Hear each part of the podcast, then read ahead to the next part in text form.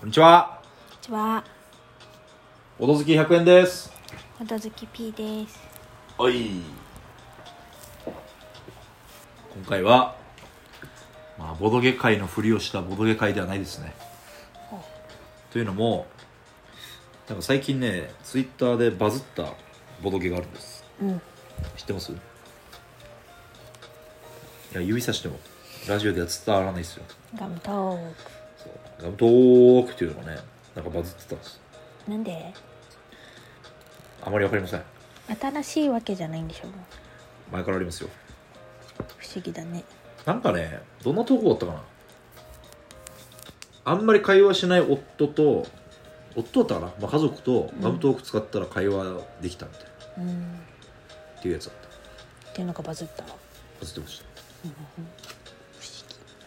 で一応まあ我々もね一応ガムタ、ガムトーク持ってたんでうん。ガムトークって何かっつうと見た目は完全にガムですねうん。ガムっていうかサイズはガムうん。キャッチフレーズ「さらば沈黙ようこそ話題」っうん。て書いてますうん。でこの中にいろいろほんとガムサイズのカードが入っててうん。ここにはいっぱい入っててカードには6個お題が載ってるんですねうん。でそれについて話す終わりうん。話のオチがなくても大丈夫話し終わったらいい話やーと言ってあげてくださいうん場が和み会話が弾みます終わりうん。以上ですはい。これについて話すはい。終わりですはい。だからボドゲ会と見せかけて雑談会ですねはい。みんな大好き雑談会はい。ほんで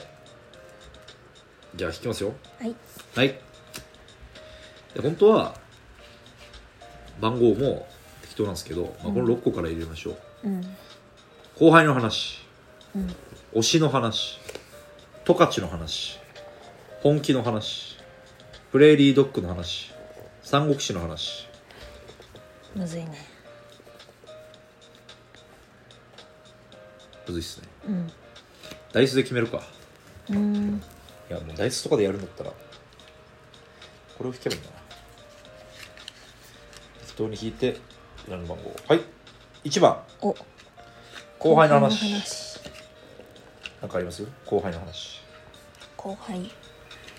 私後輩という存在が苦手なんです。えというかなんていうか先輩になれないというかああ妹気質が強いというか先輩風吹かせられないというか言い方悪い なもっと面倒見が悪いみたいな感じがいいんじゃない、うんそういうわけではないのそういうわけよ、なるほどう後輩かでもあんまり確かになんか P さん職場とかで仲いい後輩とかあんま聞いたことないねんうん、いる一応一人はよくこっちにも来たさ一人後は輩うんあもう来たかうん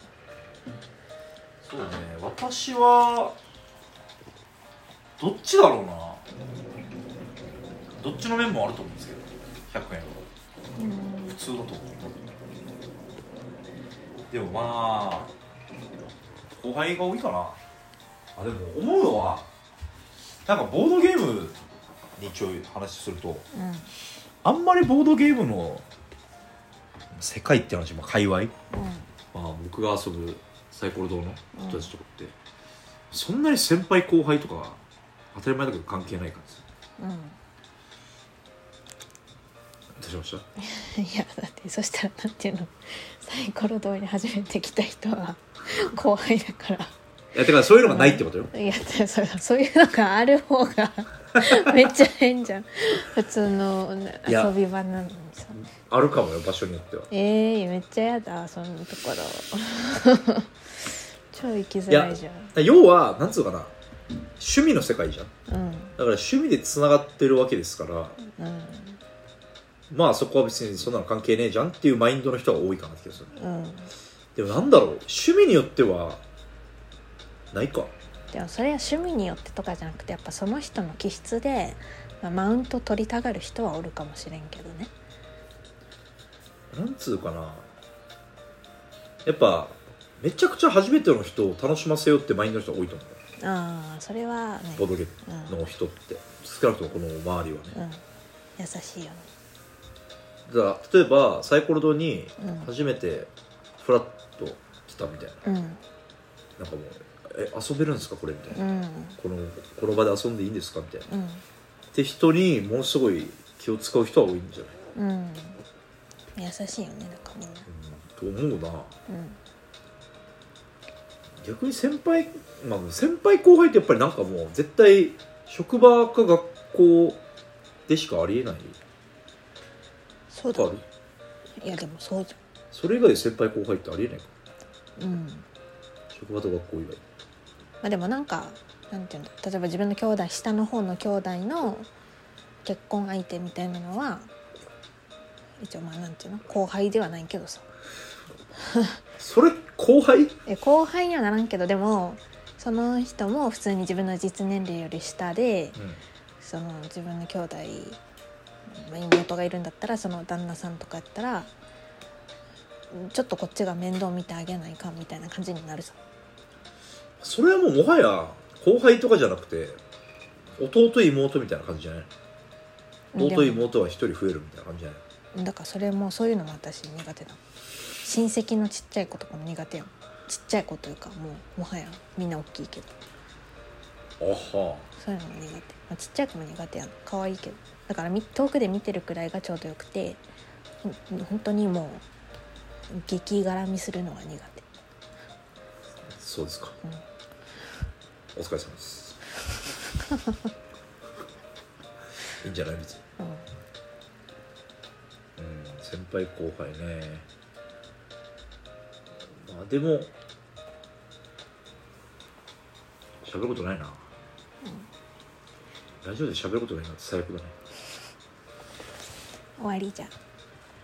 日終わりえ違う違うこの話終わればいいんじゃないああなるほどいい話ですねあそっか、うんいい話ですねもう一でお題ぐらいいくかうんえいうーんていはいパンケーキの話コロッケパンの話子供タレントの話組み立て家具の話帽子の話花火の話めくってこの裏4番組み立て家具の話え組み立て家具家具組み立てられますーなんかさそういえばここ来る時別に何も組み立ててないよねこの家うんそうですねこの家で組み立てた家具は一個もないねねえ組み立ててあるのがもらったか組み立てるようなものではなかったかうんまあ元の家にあるものをそのまま持ってきたとか本当組み立てられてるものをそのままもらってきたか、うんすごいねそれはそれでまあ、あんま物ないしねこの家うん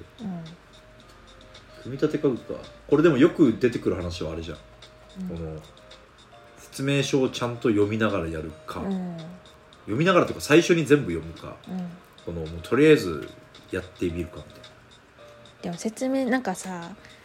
とりあえずやってみるとか説明書見ながら私は説明書見ながら説明書通りに組み立てていきたいわけはいでもあれってなんか感覚的に分かりそうなものもあるさ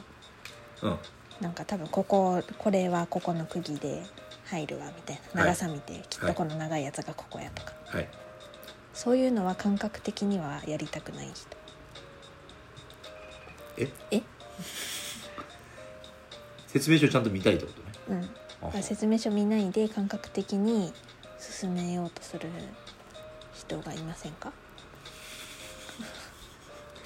そういう話うん、うんどっちかな私は説明書見るね見ます絶対見るくない絶対見ますねいやこれ一応ボドゲに無理やり当てはめると頑張るえいやいいですよ、新しいじゃあボドゲをやるときにうん、結構ね説明書をびっしり見ないでやっちゃうタイプなのあそうなのだから私結構あまあ、買ってきてうん開けて P さん相手に2人でやるパターン結構多いんですけど、うんかなりルールミスをしてることはよくあるようん確かによくないですよねだって56回回してうんうんで他の人に指摘されてあうあん違うんだってこともよくあるからうんそれは何そのルールブックを読めばわかるはずだったの99%分かりますねあそうなんだはいうんあとはでも時にはなんかこの日本語ってどっちでも取れるんじゃねみたいなうんうんパターンはあるんうんですよね、そういうのはあるよねだからあのーもう説明だけでは分かんないから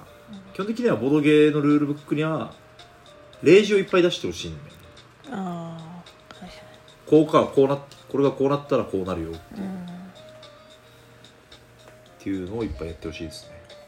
組み立て家具に関しては絶対説明書見た方がいいですね僕は見ますねボドゲのルールブックにさ、はい QR コードとかついてないのああそういうパターンもあるよおおそれこそこのガムトークにもついてるしあほんまや話題カードでえー、なんこれすごすねこのようにですねうんガムトークは意外にこのお題話すことないだろうっていうのでも意外に話せるんですようん後輩の話とかうん組み立て家具の話とかさっきのでもトカチの話はむずいな十勝の話だったらチーズかなトカチチーズの話です多分無理やりなんだろう行ったことないもんなんもないねでも意外に話せるよっていううんそんな感じでしたはーい募集以上以上今日終わり終わりではラムトーク皆さんも試してみてくださいはいボドボドバイババイバイイ